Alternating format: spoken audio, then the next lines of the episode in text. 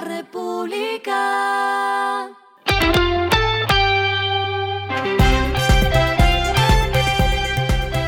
Al final de la jornada, esto es lo que debes saber sobre el comportamiento de los negocios, las finanzas y la economía. Las movidas de hoy fueron. JetSmart entrará a operar vuelos domésticos en Colombia con siete rutas directas. La aerolínea, miembro de Indigo Partners, dijo que el servicio empezará desde el 14 de marzo, aunque los tiquetes ya están a la venta y lanzaron una promoción de boletos desde 30 mil pesos. Las rutas de la empresa van desde Bogotá hacia Medellín, Cartagena, Pereira y Santa Marta.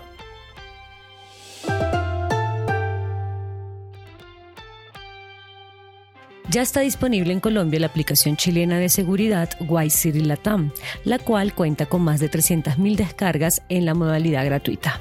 Esta app conecta a una comunidad colaborativa para informar sobre eventos de delincuencia, choques, robos, semáforos en mal estado y otros eventos en las vías. Una de las funciones más utilizadas en la aplicación es el botón Alerta SOS, que le permite a los mismos usuarios reportar cualquier incidente. La app también tiene una opción premium que ofrece más servicios.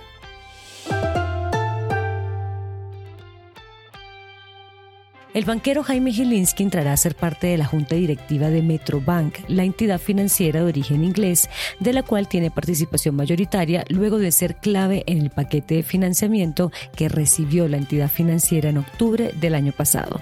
Gilinski tiene una participación cercana a 53% en Metrobank. Lo que está pasando con su dinero.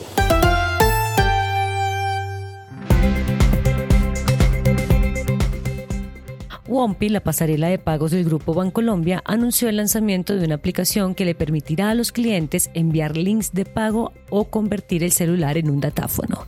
Con esta nueva modalidad, los usuarios podrán generar ventas presentes convirtiendo el celular en un datáfono a través de la tecnología Tap to Phone con tarjetas débito y crédito de Visa y Mastercard.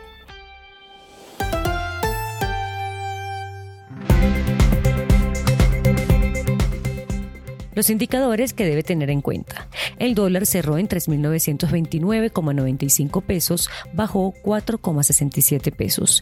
El euro cerró en 4.284,23 pesos, subió 22,05 pesos.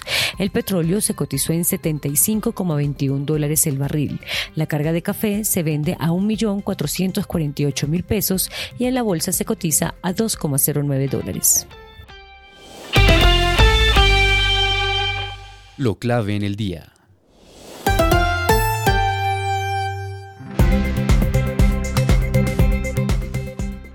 El presidente de Colombia, Gustavo Petro, dijo desde Nariño que el gobierno nacional expedirá un decreto de desastre natural por los múltiples incendios que vive el país por cuenta del fenómeno del niño. De acuerdo con el mandatario, el objetivo de la normativa será movilizar recursos a las zonas más apartadas del país afectadas por las olas de calor. Como hicimos con la época de inundaciones, habrá un decreto para desastre natural con el fin de mover recursos. Si la capacidad instalada no es suficiente, se pedirá ayuda internacional, dijo el presidente Petro a través de su cuenta de ex. Hoy también la Corporación Autónoma Regional de Cundinamarca anunció una inversión de 3 mil millones de pesos para atender los diferentes puntos en los que se presentan incendios en el departamento. Durante la jornada del día de hoy se declararon 21 incendios forestales activos en el país.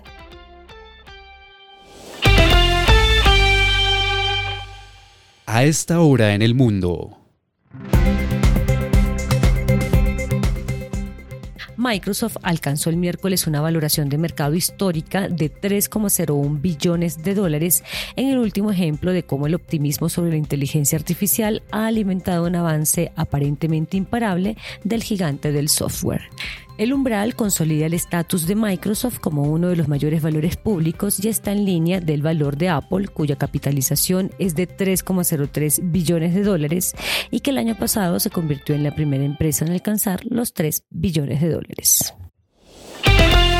Y el respiro económico tiene que ver con este dato. Montblanc llegó a Cali hace 21 años ofreciendo instrumentos de escritura, artículos de piel, alta relojería y la manufactura de cronometría de precisión para profesionales.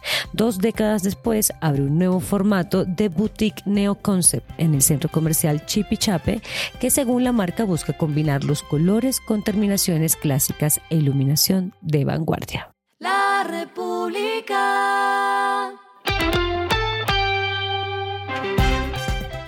Y finalizamos con el editorial de mañana. Un país sin grandes obras de infraestructura. Las grandes obras inspiran un país y le dan competitividad. Pese a saberlo con propiedad, Colombia carece de una agenda real de nuevas autopistas, puertos, aeropuertos y túneles. Esto fue Regresando a casa con Vanessa Pérez.